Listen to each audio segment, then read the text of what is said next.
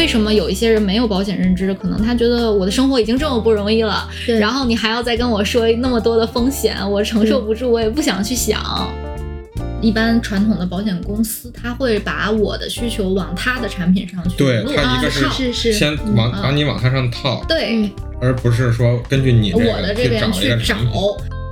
所以它是一个最义正言辞、最有据可依的一个东西。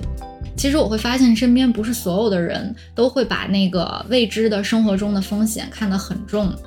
就是人没有办法去挣到认知以外的钱，同样人没有办法去利用起来认知以外的工具。Hello，大家好，我是呃 Valeria 楠姐 Hello，大家好，我是二狗。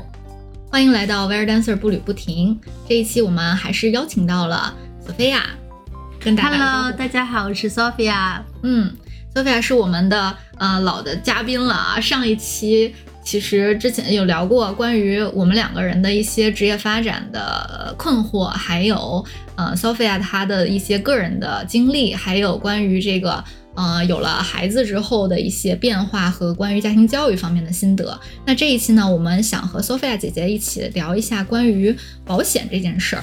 嗯，这一期我们会是干货满满的一期，因为虽然很多人对于保险会有一个嗯比较呃怎么说呢，对于保险会有一个抗拒的心态，包括很多人其实并不深入的了解保险，只是当我们在听到。啊、就是保险推销或者是保险代理这样的词语，或者身边某一些人在就是听到保险这两个字，会有一种天然的敏感和警觉。那保险这件事儿，它究竟是呃让值得让我们警觉的地方在哪里，或者值得让我们去关注的地方在哪里？它到底是一个骗局，还是一个就是我们应该去关注的事情？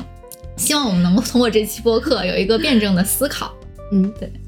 我们一起讨论。对，然后那其实也很呃好奇，因为 Sophia 姐姐，我们上次也聊了，是我们其实都有自己的这个职业发展、全职工作。那你是当时怎么关注到保险这件事情的？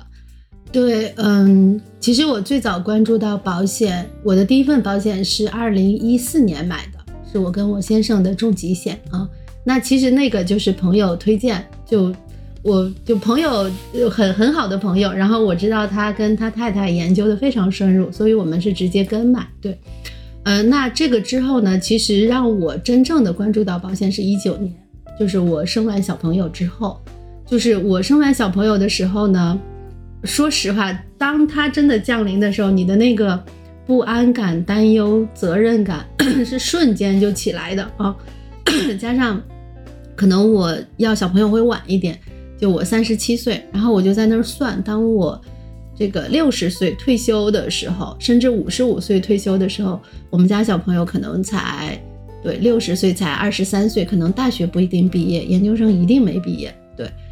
所以你就会很担心，对，怎么样子能够给到他这种更好的。所以那个时候是我开始真正的去研究保险。然后那次我研究完保险之后，我买的一份保单是一个五百万的定期寿险，就是我在六十八岁之前，一如果出现什么意外，那可以有到这个钱，然后帮助他能够正常的进行他的这个生活、学习和教育。对。这个是让我开始真的意识到，就是保险还是一个非常有用的这个金融工具。那可能因为国内的保险的发展的阶段不同嘛，所以包括初期发展的时候，可能从业人员的这种资质良莠不齐，呃，包括大家对于保险的认知可能也不深入。而且本身保险是一个金融产品，还是很复杂的，嗯所以这种多种原因下来吧，会让大家觉得可能保险就是买的时候怎么都行，然后到理赔的时候就是怎么都不行。对，嗯所以我觉得这个是一个正常的一个这个发展阶段中都会遇到的问题吧。嗯但是到今天，我觉得可能很多人已经开始能够去正确的去认识保险。对，嗯，对嗯，而且我关于保险，我突然想到有几个我最近意识到的事实或者说是心得。就第一个就是我们，我其实可能从小到大，父母也给我们买了一些保险，但我嗯从来没有研究过这些保险怎么去理赔，这就导致我一直会，我们身边很多人都一直以为保险一直在花钱，但是嗯它实际给我带来的收益有哪些？这个东西在买的时候没有深刻的理解清楚。嗯就其实呃，而且保险这是第一个点啊。第二个点就是保险，它又分消费型的和金融型的，还有什么型？呃，主要是这两种吧，这两种对，对是是是。然嗯后消费型的保险其实就是它可能没办法给你带来现金型的或者是资产型的收收益，它就是一种消费的产品。嗯，然后金融型的保险是那种我们可以在呃多少年以后或者一段时间有复利的，然后有收益的。那呃，从一个可能呃我就是呃就是第一次接触保险的人来说，我就会偏向于去了解金融型的保险，因为我总觉得那个更。就是呃能看到收获，能看到收益，就是我投入了，那它未来的产出其实也是一个量化、可回收的一个确切的东西。嗯然后消费型的保险呢，其实刚刚像呃 Sophia 说的，有点像刚当时你给孩子买定期寿险，对定期寿险给我买的，其实有一种 买了心安的感觉。是是是，嗯对他其实买的是一种心安。嗯我我来我我来分享一下我自己的见解哈，因为呃，说实话，我觉得保险是一个很高深的学问。就保险其实有两个特点，第一个，它是最呃最有据可依的。它最有可有据可依的原因就是它完全以保险合同、合同以条款，它在里头写了的是非常需要去负责任的。我们再讲一个，比如说，其实银行的兜底都是用保险来去兜底的，对，所以它是一个最义正言辞、最有据可依的一个东西，对，呃，但是第二个就是它的条款是非常严谨的，是非常专业的，是你需要真的去读、去理解它这个背后讲的是什么意思。那只要你去读懂、搞懂之后，其实它是让人最放心的东西。所以这个里头呢，就提醒，就确实呢，保险是需要大家非常谨慎的去评估，然后建议是最好去找专业的人士，然后去解读、去了解。对，就这是一个大的提醒哈，就是如果你确实不把这些搞清楚之后，它不是因为保险 骗了你，是因为可能你真的没有搞清楚它是解决什么问题的。对，嗯是的，是的，嗯，所以这是一个大的提醒哈。啊、然后我自己对保险理解，其实保险就是两种。那第一种是南姐刚才讲的消费型，那所谓的消费型，其实它的一个理念是说，你用你能够承受的成本，然后去把你不能承受的那些大的风险给它兜住，而且那个成本一定是一个小的成本。那这里头就举个例子，比如说大家都知道医保，医保可能每一年你都会交一小部分的钱，但是你在遇到看病的时候的一些这个情况，它就能够帮你 cover 住，这是一个非常基础的保险的理念。对，那比如说我刚才那个，就是我可能一年用大概七千多块钱，然后每年交七千块钱，然后撬动的是一个五百万的这个呃，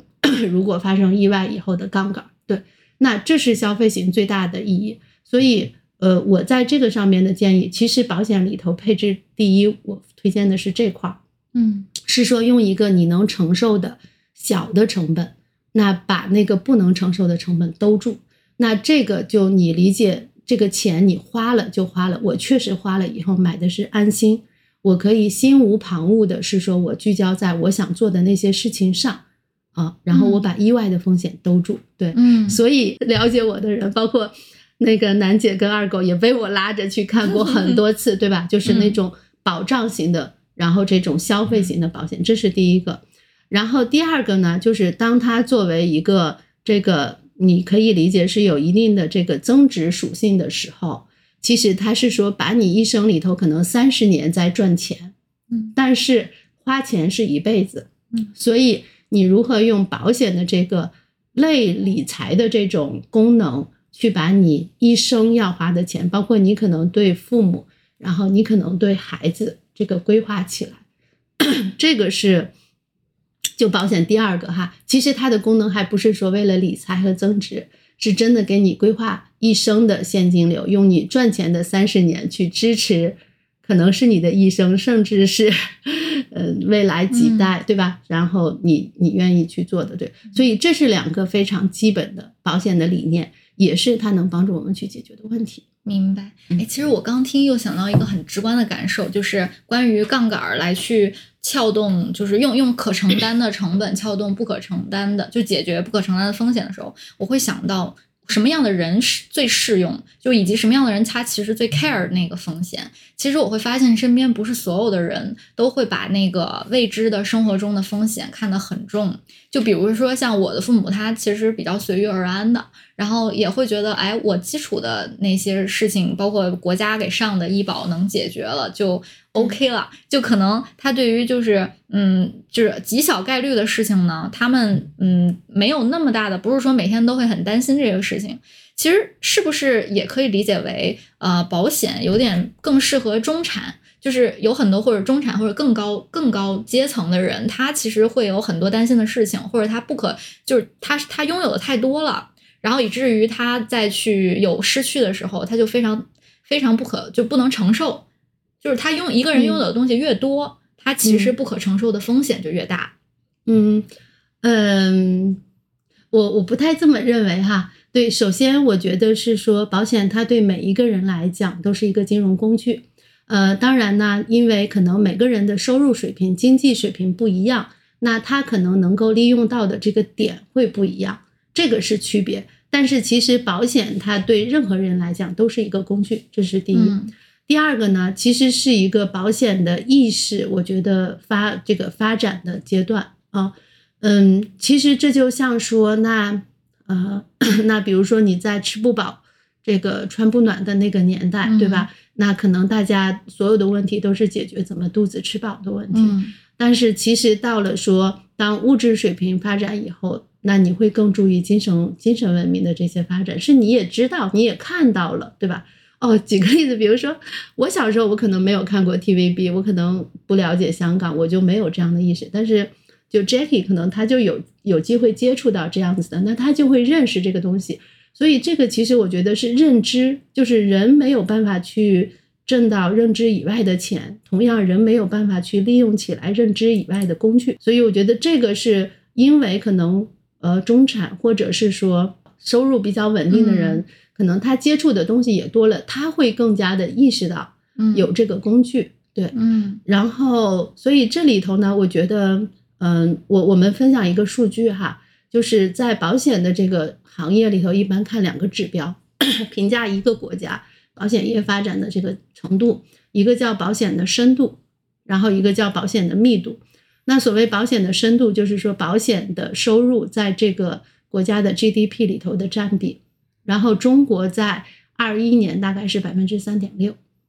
但世界平均水平你们知道是多少吗？好像之前聊过吧。是，百分之十四还是？呃，倒没有，世界平均水平可能是六点多，这是整个全世界平均。对，但如果你要看到发达国家，那可能就会在十十以上。对，然后另一个是保险密度，是指人均的保险这个花费，花费的这个产品量，对钱钱钱钱，中国大概是三千多人民币，美国是四千多美元。这里面会区分消费型和金融型吗？呃，它就整体来看这个的花费，对，所以就是在我们国家，就是这个保险这个金融工具，确实是在逐步的被认知，对，逐步的被认知。所以可能我们的那个父母一代呢，就是呃，确实还没有说去，呃，我觉得是一个可能接触的比较少。你看，比如说像我们的时候上大学，可能金融类的课都会学一些，对吧？对。第二个呢是。确实，我觉得就是人在特别顺境的时候，会更不太能注意到这个情况。嗯，但是说白了呢，这是一个工具，就你用这个工具，用你能承受的成本，能把那些风险规避掉。那其实这是很多，比如大家 就谈很多这个富豪会关心怎么样做好财产的传承，对吧？那可能保险的信托会是其中的这个工具，就是。你的认知会给你这个更大的空间，有更多的工具去使用吧？对，所以我觉得欣慰的是，我们能看到，就大家现在普遍的保险意识都很强。比如说，每一家基本上都会有保险，对吧？嗯。然后从最基本的医疗险，比如说现在很普遍的这个普惠保，对，呃，但确实呢，就是这个这个工具被充分认知和充分利用，我觉得还有很长的路要走。这也给我们 这个很大的，就是未来在职业发展上的一些空间吧。嗯。嗯，是的，明白。那嗯，人在不同的阶段觉得，嗯，怎就是他应该怎么样去配置自己的保险，或者说，比如说消费型和金融型有哪些，分别有哪些种类？比如说我这次我们聊天我会知道的，像消费型保险里面的一般意外医疗，意外医疗还有重疾，嗯。算是消费型，嗯。然后养老金是金融型，嗯。一般还有哪些？呃，其实呢，你重疾严格意义上它不能叫消费型，对对对，所以我觉得我们可以用说保障类的这个嗯。保险，然后跟这个呃能够有到一些收益类的保险，这样来看可能会啊更合适一点。对，嗯呃，那从保障来讲的话呢，实际上从一个最广泛的角度来讲，所有你能想到的风险，基本上都能够找到相应的保险来去支撑。嗯对，就真的保险在生活中无处不在哈。对，嗯，但是呢，就是对我们一个这个普通的消费者来讲，那特别典型的是几种，是这四种，我觉得是一定要关注的。那第一个其实是解决，如果你生病了，然后去治病花钱这个部分的问题，那这个里头就是有医疗险，就是我们会有到这种医保，但是医保其实可能它主要是支撑的医保内用药。然后包括可能它会有一定的限额，对吧？那其实如果你要想要更好的一个医疗条件的话，那可以有到去医保外的能够去支持，然后特需 能够去支持，私立医院可以去支持。那你可以在中国看，你也可以在世界范围内去看，对。所以这是整个医疗险里头它都可以去做的，对。那第二个呢，其实是重疾险。所谓重疾险，其实。它的作用是什么？是当一个人如果他身患重病的时候，平均来看，他可能需要三到五年的时间去休养。那他在这个阶段里头，除了生病、看病、花钱，他还需要去生活，甚至有一些人可能他会是家庭的经济支柱。那他这三五年的收入损失是会影响到这个家庭的生活质量的。所以重疾险的本意，它是来去补偿收入损失。然后确保这个生活能够正常的进行，同时这个人他能够安心的在那儿休休养，那三年五五年以后出来又是一条好汉，对吧？所以这个是重疾险，对。然后第三个是意外险，那意外险呢，就是意外险其实发生的概率很低，但是一旦发生之后呢，其实它对家庭的影响会很大，所以意外可能就会包括说意外医疗，就南姐刚才提到的，对吧？然后或者是意外残疾。不同级别的残疾，从一到十级，对吧？然后还有意外身故，对，它是一个就是用特别低的成本，比如说可能对普通的成年人来讲，可能一年大概三五百块钱，可能会撬动的是一个一百万的保额，对，这是意外险，就它解决你残疾，然后呃这个身故以后的家庭责任一部分，包括意外医疗，但这个就是一个我觉得是一个小甜点。然后最后一个是这个定期寿险，就是我刚才讲的，是一个最有爱的这个保险，是说不管你是意外的原因还是疾病，然后身故，那都可以去帮你去承担这个家庭责任。实际上是说，当家庭经济支柱尤其需要，就确保这个身后事也能够安排的很好。当然，这个用到的几率很小哈，嗯所以它真的是纯消费，但你就真的用一年七七千块钱或者一万块钱。挑动了一个这个五百万、七百万这样的额度，对，嗯所以其实保障类的主要就这四个：医疗险，然后重疾险，呃，意外险，然后加上定期寿险，嗯嗯，然后另一类就是说它具有整个这个这个财务规划的这个角度来讲的话，其实一般来讲有几种需求。那第一种需求其实是教育基金的需求，就是你如何保证小朋友。在那个阶段，然后能够接受很好的教育。那比如说，对于我来讲，我对于我现在的收入是很确定的，然后我的资产是很确定的，但是我不能够保证说十年以后我是不是会跟今天一样，嗯，对吧？这个是有不确定性在的。但是我今天可能在我的未来的五年里头，我规划一笔钱，说这是给小朋友教育的，我就把它放在那儿，可能到他十五岁开始，十八岁开始。二十二岁开始会有到不同的领取，那个是可以支撑他完成那个学业，那这是教育金。然后第二类是养老，对，那我们可能五十五岁退休，六十岁退休，即便到了六十五岁退休，对吧？那你养老是一个一定会需要发生的事情，然后一定会要有到花费的，对吧？然后包括现在大家对于这个人的平均寿命的预估，就现在可能预估都去到七十八岁、八十岁，然后未来可能九十岁、一百岁都不会是特别难的事情，对吧？医疗技术也在发展，那这是一个特别固定、一定会发生的。对，那同样的，你在今天可能你在二十到四十岁是一个这个嗯。二十到五十、五十、五十到六十，就是有收入的这个阶段，你如何为你未来的养老规划出来？这是一个特别刚性的。对，那这是第二个。对，第三个呢，其实还有一类会涉及到，比如说需要有到家庭的这个传承的财富的传承的。对，那嗯，可能会有到，比如说这个呃，就是终身寿险，然后比如说会有到呃，有一些保险加信托一起。那因为保险它是一个特别合同制的东西，所以你在里头指定受益人是能够确保你的这个财富做到非常定向的传承。这比比如说遗产的法定继承，这都是会更有针对性和确定性的。对，所以这是说从财富积累的角度。对，当然这几年呢，就是在大陆，因为会有一个叫增额寿特别火，那它其实是说。呃，能够兼顾刚才提到的对于这种呃财务规划上面的需求，然后又能够有到一定的灵活性，对，嗯，所以基本上其实你来看，就说这是一个从普通消费者的角度来看，它从保障性和这种具有这个呃财产规划型、财富规划型的这个上面能够去实现的，嗯，实际上还有很多，举个例子，比如说，嗯，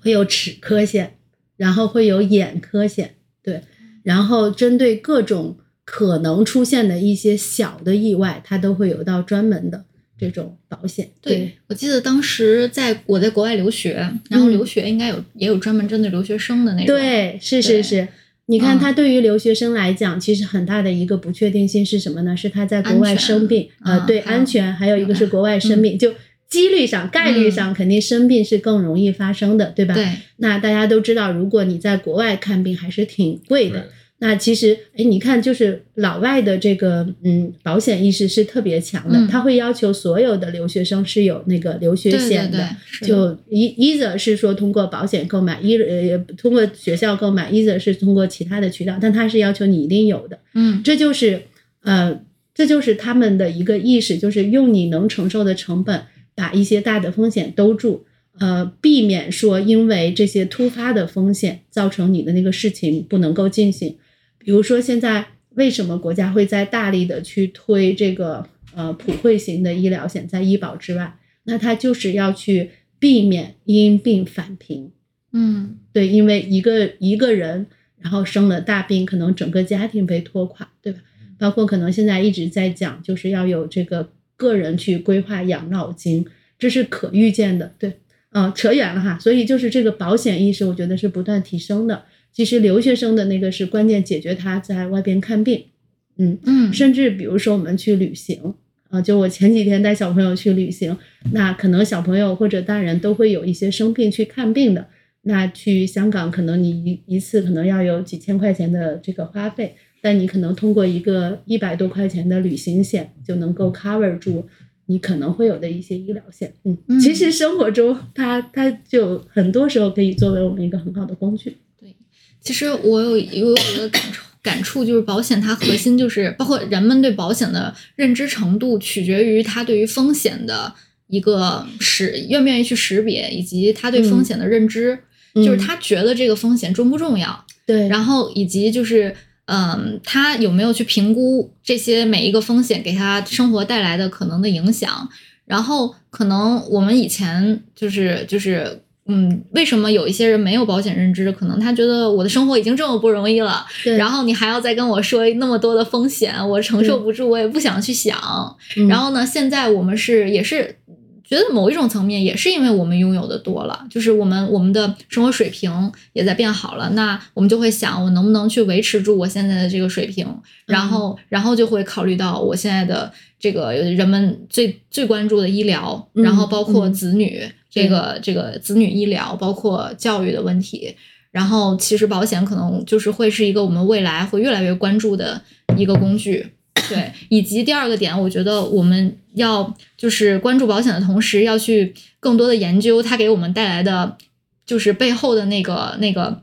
收益，以及我们怎么样能够最大化的利用它。因为我们往往只看到了保险让我们花钱的一面，就是每年我固定的要花这么多钱。对，那我生活中的哪些事情其实是可以报销的？嗯，其实就像我没有意识到的，就是公司其实给我们上了集体的那个保险。我之前一直不知道用了医保还能继续报销商业保险，然后直到有一个嗯同事跟我说，你知道我们其实平时去看病，你就算走了医保，你留着那个凭证，在公司的某一个 APP 上，你依然可以领钱的，报销的。我说。而且他报销流程走的特别快，我就想，竟然还有这样的操作，是是。哦，我就觉得我从小到大好像虽然没怎么也没怎么去过，就是医疗上花过那么多钱，是但是从来没有意过这个意识，就是是。看哎我手里到底有哪些保单，这些保单能不能给我报销什么，这个其实是缺乏关注的。是的，嗯，楠姐刚才也讲了几个点特别好哈，就第一个就确实保险的，就你通过保险说我要实现阶级的跃跃迁，然后我希望从一个中中产然后跃迁到，我觉得这个是非常难的，嗯就。这一定不是，所以就是维持我能让现在的这个不不不受影响，这个确实是最最底层里头那个出发点哈，这个确实是对。所以这个里头也特别提醒一点，就是对保险来讲，一定要量力而行。嗯，就保险的这个最重要的是，你能够去把该缴的费缴上，然后你能够去把它持续下去，这才是它能够给你带来最大的这个收益的这个地方。所以一定量力而行。呃，我也听到过，就很多可能因为要去买保险，可能都勒紧裤腰带过日子，然后都嗯影响今天的生活状态。那这个一定是不必要的。第一个，对。就第二个呢，就是保险确实是一定要去先去梳理好现在有的这些保障，去了解清楚，你要把它去用起来。对，那这个地方其实也是就做个广告吧，就是这也是说经纪人可能他在做的时候，他都会帮大家去做保单的梳理的。嗯就不瞒你说，就是我自己，我自己也会发现，比如说我，我是因为我这样子开始深入研究之后，我才把我一四年的那个保单研究清楚，什么是可以的，什么是不可以的。对，所以这个地方就是，嗯，但在国外其实就是保险经纪人就跟家庭医生一样，是他一个家庭里头非常重要的一个支撑的这个体系。对，嗯所以其实推荐大家可以看你身边的朋友，然后做保险的经纪人，可以请他帮你去梳理你的那个保险，然后去管理起来，就真的是应该要去用的。对嗯，是，哎，正好说到正保险经纪人这个点可，以重点介绍一下这个职业。嗯啊，对，因为因为其实，在我们很多人了解保险的过程中，其实我们更多面对的是保险。我们在在遇到您之前，我们、我看过的很多保险都是保险销售来负责跟我介绍这种产品。嗯但其实保险经纪人他是一个跟保险销售有点不太一样的这么一个职业。对对，嗯所以我觉得就是在我的感官里面，保险经纪人更像是一个买手店。啊，保保险销售它是那种品牌店、旗舰店里面的那种销售。对，呃，但是相比之下呢，我觉得买手店他可能他看到的保险是多个品牌的，嗯所以呢，他筛出来的保险，我认为就是可能，嗯、从从我自己的感官上来讲，可能是性价比啊，或者是一些呃它的一些保单的内内容，可嗯能会对消费者更友好一些。明白。对，嗯我会有一种这样的认知，所以可以可以给我们更多，因为我觉得很有很多人可能不知道有这样的人存在。对嗯我，我介绍一下哈，就是其实在中国做保险最早的，可能大家都会知道某安、某邦，对，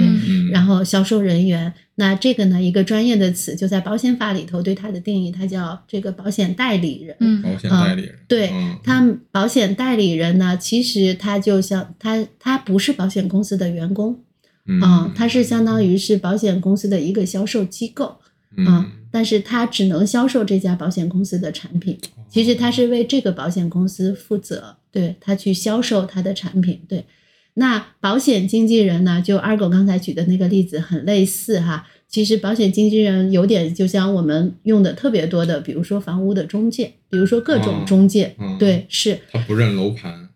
对 对他不就跟死一个楼盘，对对，它的核心呢是说从用户的需求的角度来出发，他去看说你的需求是什么样子的，那有哪些的产品是适合你这种需求的？对，嗯这里多啰嗦一句哈，因为呃，其实中国传统的保险行业特别容易发生的事情是啊，这个 七大七大姑八大姨，我买了这个了，这个特别好，大家都买。裂变，嗯，哎，对对对对对，这是一个很普遍的，对。但是其实保险就是一个特别精细化的一个产品的，然后它真的是每个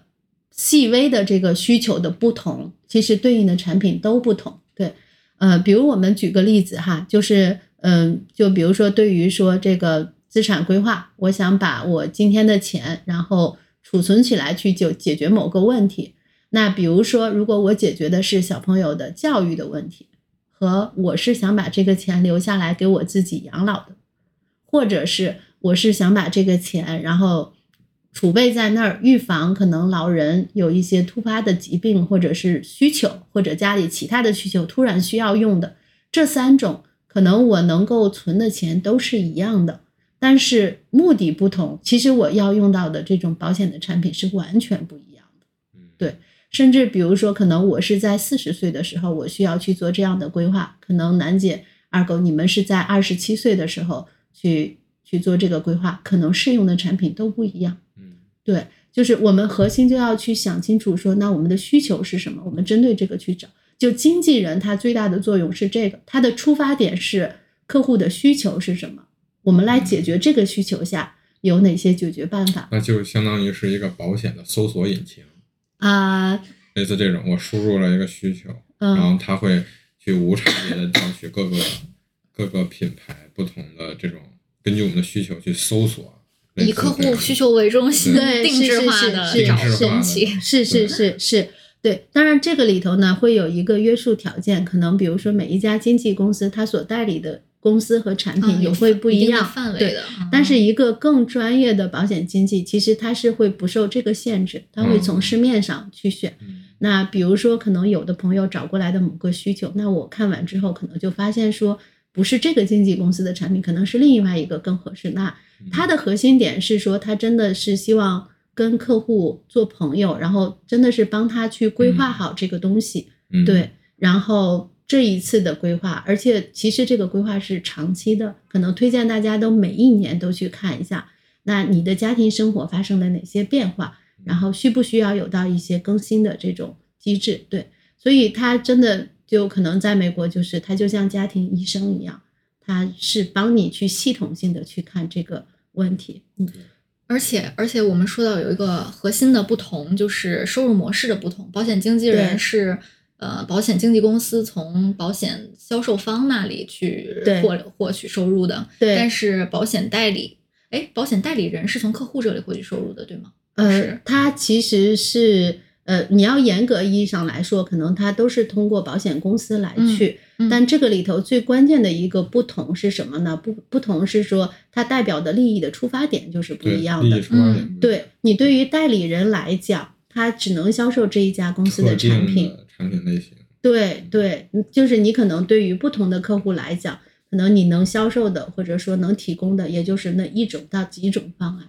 嗯对，是但是因为每一个保险产品呢，其实它背后都会有到它的精算的逻辑，比如说它可能主打的客群是什么样子的，它对于不同的风险，然后预估它发生的情况是什么样的。那在这样的精算背景背景下，它会出来说某一个产品，包括它可能相对应的定价是什么样子的，然后它可能的这个嗯未来的收益的规划是什么样子的。对，就这是最本质的不同。就一个经纪人，他会从说客户的需求角度来出发，但是一个代理人可能他更多的会从保险公司的这个利益，因为他可能能够销售的也就只是这一个保险产品范围的差对异。那保险经纪公司是不是理论上来讲，它能涵盖越多种的保险产品越好？对的，其实呢，对于这个市面上如果去评估一个经纪公司的话，会去看它跟多少家保险公司合作，然后它销售多少这个产品，这个是会确实也让它这个平台能够提供的作用更大的。嗯这也是每一个经纪公司都在不断合作、不断去推进的吧？对，嗯，就我们能看到的是，嗯，这个其实从保险公司对经纪公司的认可度也会越来越高，会有越来越多的保险公司，然后把越来越多的产品，然后跟经纪公司来合作。嗯，嗯所以有点像保险经纪公司是先凝聚客户的流量和客户的这个嗯就是力量，然后去撬动保险公司给客户带来更多的这个这个嗯产品范围和利益。嗯，两边一起努力吧。其实就是把这个，当然因为保险公司肯定也要盈利，它不盈利它也没有办法运营嘛。嗯，但是能够通过更好的这种呃需求的匹配，然后把对，用这也是符合他们的需求了，把他们最好的产品卖给最需要的人。哎，对对，把对的产品卖给对的人，的人那这也是让保险这件事情能够让更多的人认同，然后持续的去发挥它的作用。那美国的这个保险经纪人也是依托于保险经纪公司的吗？还是说有那种个体户，他可以独立来去？就有一些有一些家庭医生，他是不是独立的诊所？嗯，然后，但是我我不知道北京就是美国那边也是，就是这种保险经纪公司的性质，然后发展保险经纪人，然后再去就是覆盖到每一个家庭嘛。嗯，你这个问题问的确实特别大哈。嗯，呃，我先基于我的理解来分享一下，我觉得我下线也要再去做一些功课。对，呃，我理解大部分的经纪人应该还是跟经纪公司来去合作去做的，嗯就原因是你每一个人的力量都是有限的，那你能够去呃了解、能够去融合的这些保险公司和保险产品，肯定也都是有限的，对吧？嗯那其实这是需要一个平台的力量，然后去把这个嗯吸引到更多的保险公司保险产品，这样用户能选择的面也会更多。嗯对，嗯是。因为我刚刚突然想到了一个创业的 idea，啊，就是？有一个第三方的互联网平台，能够在上面直接招募保险经纪人，嗯。然后他这个互联网平台直接作为平台方，把市面上大的保险公司、保险产品都涵盖进去。嗯。然后呢，我作为个体一个 freelancer，那嗯我就能申请成为这个平台的一个保险经纪人，嗯，然后我能够去给我身边的人基于他的需求推荐嗯。这个、这个平台里面涵盖的所有的产品。那这样的话，其实是凝聚了所有保险经纪公司的力量，搭建一个统一的平台，有点像那个贝壳的模式，嗯就是地产里面的。嗯它的贝壳不就是一个互联网的一个把把什么链家呀一些中介公司嗯都集成到这一个平台上了嗯啊？啊，真是一个 very big idea。OK，嗯呃，我觉得是这样的哈，就一个呢，就是这个事情肯定是得非常审慎的，原因是呃，就保险合同，这是一件非常呃非常严谨，然后嗯非常需要去有到专业素养的这个呃东西的。其实真的中国人觉得，就很多人觉得说保险是骗人的。一种情况是对保险保障内容的认知不一致，但其实白纸黑字在那儿写的，嗯，但是可能大家理解不一样。理解不一样，没讲明白。对，第二是说你对于自己可能应该承担的责任没有做到，比如说如实告知。那医疗险对于既往症，那大部分是不赔的。那你在健康告知里头有没有如实告知？对，所以这个里头的专业性非常强。那包括其实对于从业人员的这个嗯要求也会非常的严苛严格，他可能每一年都需要去有到新的这种培训、新的考核，然后确保它是一个嗯能够很好的去做好这个服务的。对，所以嗯、呃我我也期待哈，我觉得就是这个保险在中国的发展空间会非常大，然后嗯一步一步，然后就就会更好。那未来是不是我们可以实现这种更好的、这种更大范围之内的这种呃这种供需的匹配吧？那一定是很好的，对。然后期待，但可能需要一个比较长的时间，嗯包括嗯各种验证性的去做对。嗯其实在我上大学的时候，我就一直知道有保险这个专业，应该也是很早就有了大、这个大学专业。学这个专业的同学基本上是去做保险精算，或者是啊，要么就是转金融了。嗯那保险精算一般适用于是不是就是甲方保险公司内部的策划产品的这个团队？嗯，就是这个产品的政策该怎么设计这种。对，嗯我们刚才大概讲了讲了一下嘛，对，就首先，呃，一定得承认，就是保险公司需要去有到盈利，维持它商业的运作，对吧？那它怎么去实现这个？其实比较大的比例就是通过产品的设计。嗯那产品设计背后最大的支撑就是精算师。嗯呃，那精算师需要去明确，它这个是要解决哪一类问题。那在这一类问题下，它可能发生的风险的概率是什么样子的？嗯，那可能用一个嗯什么样子的费率能够嗯有多少人去加入，然后能够去呃预计承担的风险是什么样，支出是什么样？对，嗯所以这个是一个特别嗯高精尖的，需嗯需要特别强的，对，也是就是呃这个承压会比较高的吧？嗯对，是就呃，所以这也是为什么就每个每个产品它背后的精算逻辑是不一样的。嗯这也是为什么可能每个人，即便对于相同的需求，可能当其他的一些变量变化的时候，适用的产品也不一样的原因。嗯，明白，对，因为我我作为消费者，我在 买的时候我都已经晕了，真的看那个特别的、特别的，就是长的条款以及非常详细、详尽的这个测嗯。算，其实我觉得对于就是感兴趣，我们就是先说就是已经有保险意识的人，嗯，然后想去挑选保险，其实就是我觉得保险买保险这个整个过程是一个门槛很高的一个。首先你得有意识，嗯你得认可它的价值，嗯然后呢，你要选对，就是找对一个呃适合你的一个地方去找你的定制化。你先得了解自己的诉求是什么，嗯你才能有一个定制化的方案。嗯然后把这些都理好了之后，你还要面对的是保险非常非常 复杂的一套的这个逻辑，对，就是它需要你满足什么条件，对然后你遇到的事儿要满足什么条件，然后满每个事儿的不同条件里面，我们的这个保额都是什么样子的，嗯然后你还要跟自己的预期去做对比。嗯。这个整个过程是一个非常需要一个，就是购买者也需要一个专业知识的一个过程，嗯。所以我觉得就是在这方面，就是其实我是花了非常多的时间先去理清楚这些东西，然后嗯。然后再去选择一个一款保险的。我觉得这个可能也是对于可能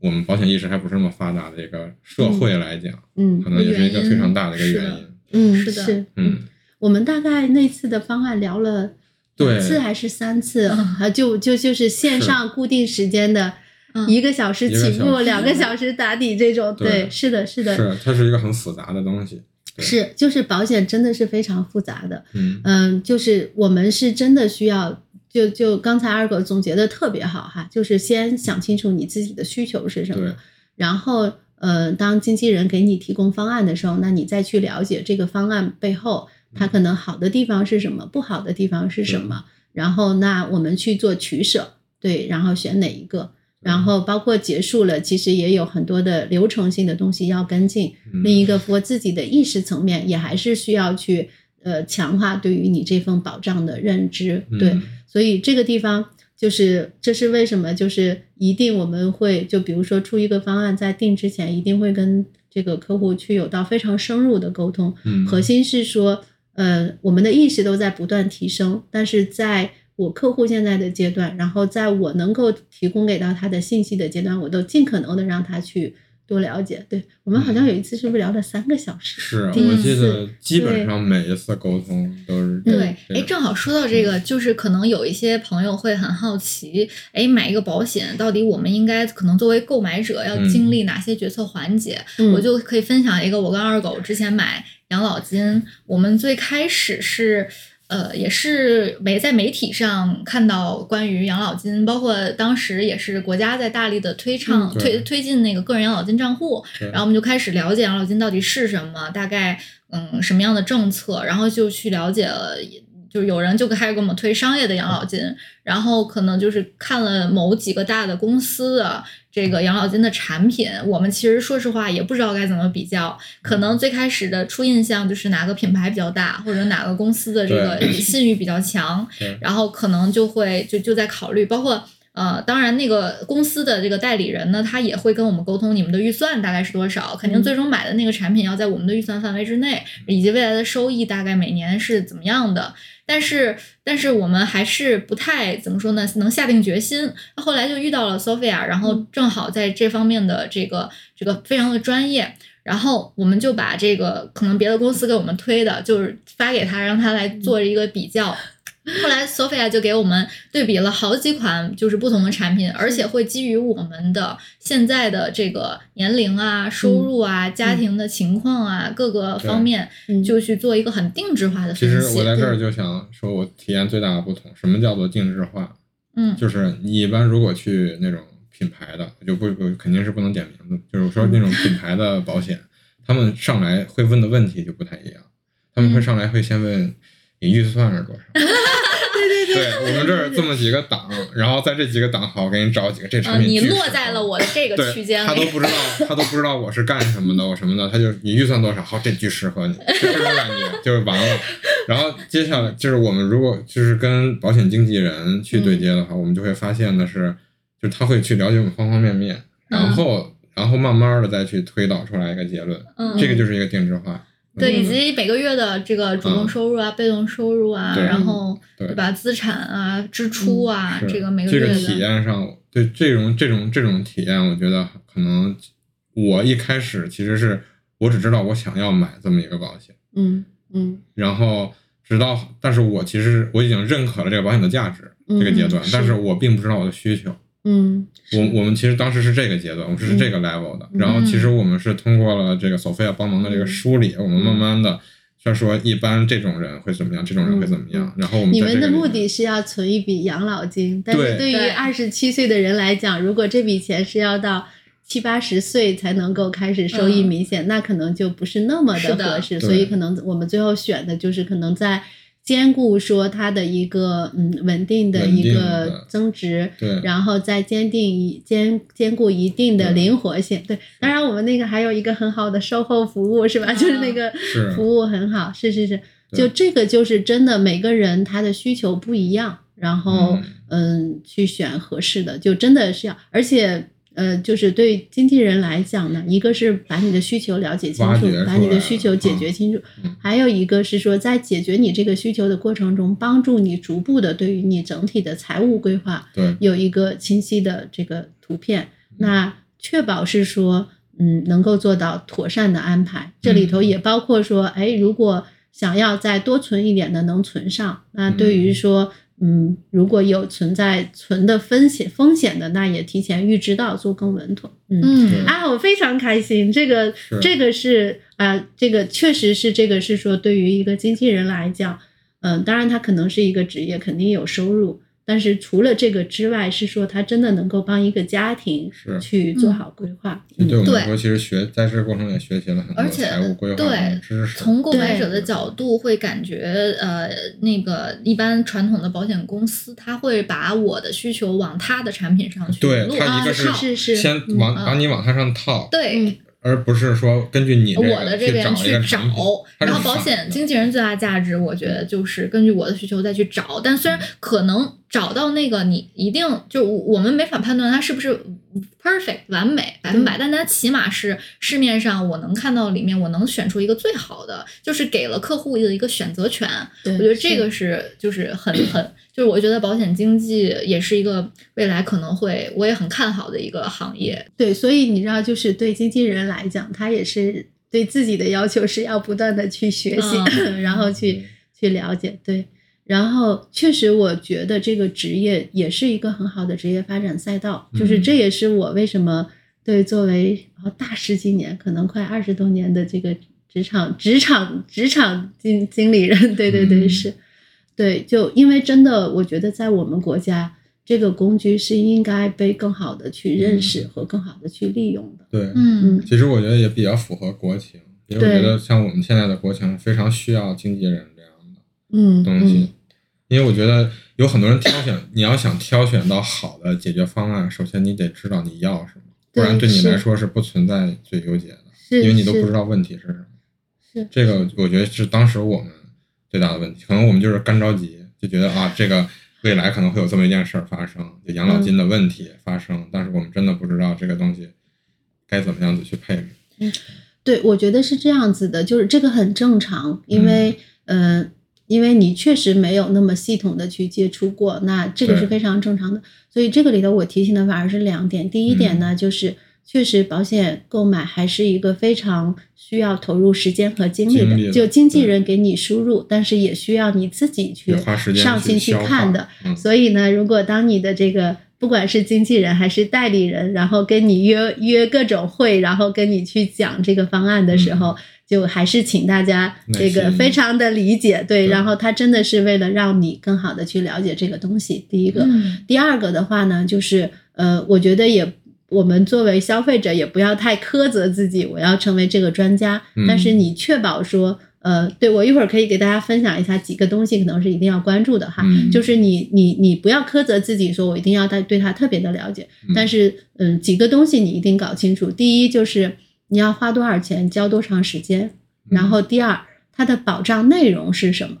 就它保证的是什么？对。嗯就经常发生的情况是，可能买的是一个意外险，大家以为是一个医疗险，对，这个是一定要去看它的保障内容，在保险的合同里头，就是有一条特别明确的地方，它会告诉你保障什么，对。嗯然后第三个是它不保什么，就是在那个保险合同里头会有免责条款，那这个是需要特别去关注的，因为这个是可能你在健康告知没提到，其他地方也没提到，但他在合同里头会非常明确的写。举个例子，比如说投保人对被保险人的故意伤害，这是所有的保险都不会保的，这是第三个，对。嗯然后，呃，第四个的话，就是你一定去了解清楚这个保险合同。如果你有疑问的时候，然后你可以通过哪些渠道去了解。那嗯这个其实现在比较普遍。第一，你去找你的保险经纪人、保险代理人，那他一定有责任和义务帮你去讲解这个东西。对，第一。第二呢，就是各家公司现在应该都有微信公众号，其实大家可以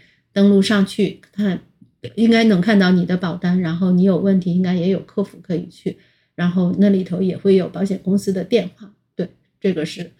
对的，就是嗯，就是交多少钱保多少，交多少钱交多少年，嗯，然后保障什么内容，不保障什么内容不保障什么内容，如果有问题的话，这个问题渠道解决渠道是什么样子的？对，这个是大家一定要特别看清楚的。嗯，是的，而且我觉得有特别省心的一点，就是 Sophia 帮我们梳理了我所有，就是从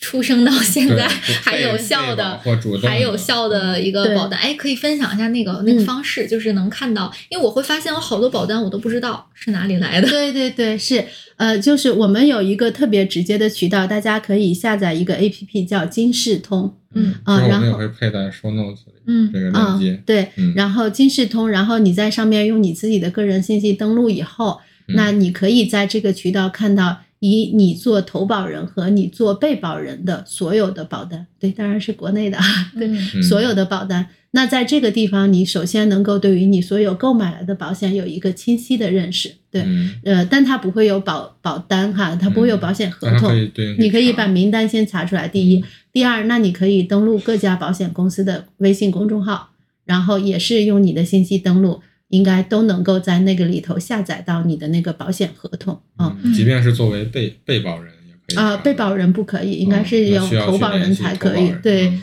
楠姐上次遇到的那个问题就是嗯，我基本都搜到了，哎，但是只是有的金额查不到，就是阿姨的阿姨帮你投保的那个，对对对你应该是没有办法看到合同，是阿姨的手啊，对，机上。合同看不到，但对是保单出现在了我的哎对对对金视通里。对，嗯就是金视通里是会把你作为投保人和被保人的清单嗯。都有。对，嗯。第一步，第二步你要找到合同，就是嗯。投保人的微信公众号去登录，能够 download 那个合同。所以我特别推荐大家哈，就还是可以找一个你身边的经纪人，然后帮你去做这个事情，就是一年梳理一次，然后嗯。让你能够非常清晰的把一些东西用起来。嗯对。对。是的，嗯。哎，但是其实我也很奇怪，就是保险经纪人，其实这次遇到你之后我才知道的，所以怎么去区分、怎么去识别，或者怎么去找到身边的保险经纪人呢？一般哦大家是怎么宣传的？哈，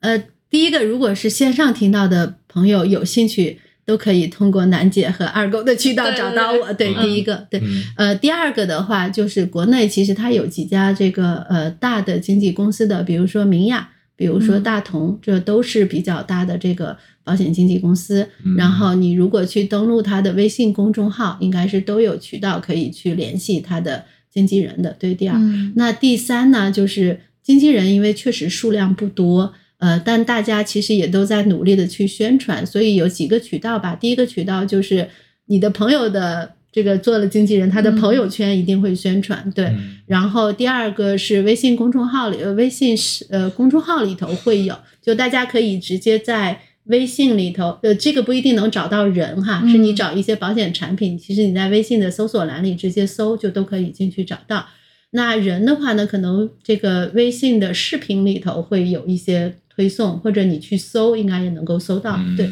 还有一个就是小红书上应该也有很多人，对，嗯呃，那就是当大家如果是熟识的渠道，比如说通过楠姐和二狗找我，大家应该可以放心。那如果是通过其他渠道找到的话，大家还是需要对他去做一些这是的种嗯判断。是对，像对这个，嗯，像我就不会，比如说找到经纪公司，然后再让经纪公司分配一个人，就可能 觉得没有那么的就是信任。像我们就这样吧，听到节目的就都通过楠姐来找我好对呀了。对呀，就是嗯对对保险找保险经纪人感兴趣的，可以嗯就是我我的这个这个每以后每一期播客我都要宣传一下，我们其实是有听友群的，嗯就是加我的微信，包括那个这个小宇宙，我发了公告，他其实扫码加我本人的这个微信，我们有听友群，然后嗯。Sophia 在听友群里面，然后呃加我的这个这个联系方式，直接备注小宇宙就可以了。嗯。嗯，好，对，然后再提醒大家一下哈，就是其实我发现做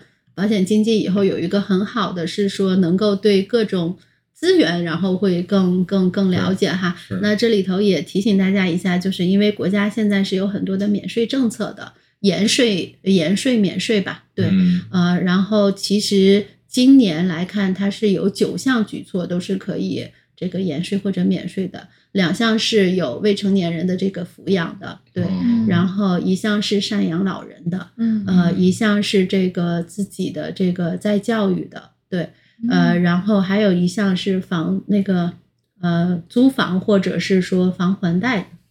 还房贷的，对，嗯。然后再有一项是大病医疗以后可以的，对，呃，然后最后有两项就可能跟保险的相关性会很强，就一个是个人养老金，就刚才大家提到，那其实个人养老金，然后上限一年一万二的额度，就每年的十二月三十一号清零，所以大家在这个之前可以开一个养老金账户，把钱存进去，那这部分在明年那个申报税的时候是可以延税，它其实是延税，不是免税，就是这未来跟我们买的那个有关系吗？没有。没有哦，那个得开国家的那个对对对，是是是对对是一万二的，这是一个。第二个呢是有一个这个护理险，一年有两千四的额度。那它核心其实也是希望是缓解，就是如果有到病的时候，可能护理带来的一些影响，所以两千四那个就是直接免税的，那个也是什么有，然后这两个都有相应的一些保险产品可以去这个支撑，然后让你的这个钱进到那个账户以后，也去有到一些增值这样子的，嗯对。对，所以做保险的好处，我觉得第一受益人是自己和自己的家庭，嗯然后可以去把各种社会资源了解清楚啊。对，所以嗯提醒大家，就把个人养老金还有呃这个免税的这种护理护理的一些可以利用起来。嗯，对，所以其实不听的话，我还真不知道 就保险相关的事情和政策有这么多。虽然我觉得可能我们就认知之外的话，肯定也不会了解到我的需求到底是什么。然后可能我们能做的只是广泛的涉猎一下各种的呃这个行业和各种的知识，然后再看里面有没有自己需要的。它不一定所有人都需要，但是我们起码要去先了解，嗯，然后看看知道有它存在，对，看看有没有我在乎的点，然后再去看怎么去利用它。嗯嗯，就是如果你找到一个经纪人之后，就经纪人一般其实可能每隔半年或者一年都会找你说，哎，见个面吧，聊聊天啊。嗯，我特别推荐大家去聊，就是，呃，经纪人这个职业呢，我觉得一个确实他肯定是有收入，要去维持他的生计。但第二个呢，很多人如果能够长期坚持做的话，就他的利他的思想还是很强的。他真的是想跟你分享一下发生了什么事情，有没有你能够去利用的。对，那我觉得能用的用，不能用的你就了解，嗯，是特别嗯好的。嗯好，那我们差不多这一期最后的最后，Sophia 姐姐有没有想跟大家分享的？嗯，对，我觉得对，到我这个年纪就会觉得人生很长，嗯然后哦，然后这两天因为那个有前公司的校友会在开那在上面大家有一个金句在流传，是说，呃，选择大于努力。嗯，就我以前可能对这个完全没有认知，但是现在回头来看的话，就我觉得规划其实是一件特别重要的事情。我们不期望说规划能够说你就不劳而获，但是是说更好的规划是会让你事半功倍啊。那这个规划就包括说可能我们的职业生涯的规划，然后有小朋友的话，可能整个家庭教育的规划，那包括我们整个家庭的财务规划，对。然后，甚至比如说还有很多身份规划，其实真的是非常重要的。对，所以我推荐大家可能都能时不时在走路的时候抬头看看天，然后想一想你更长一点时间的这个目标是什么，然后去做好规划，利用起来。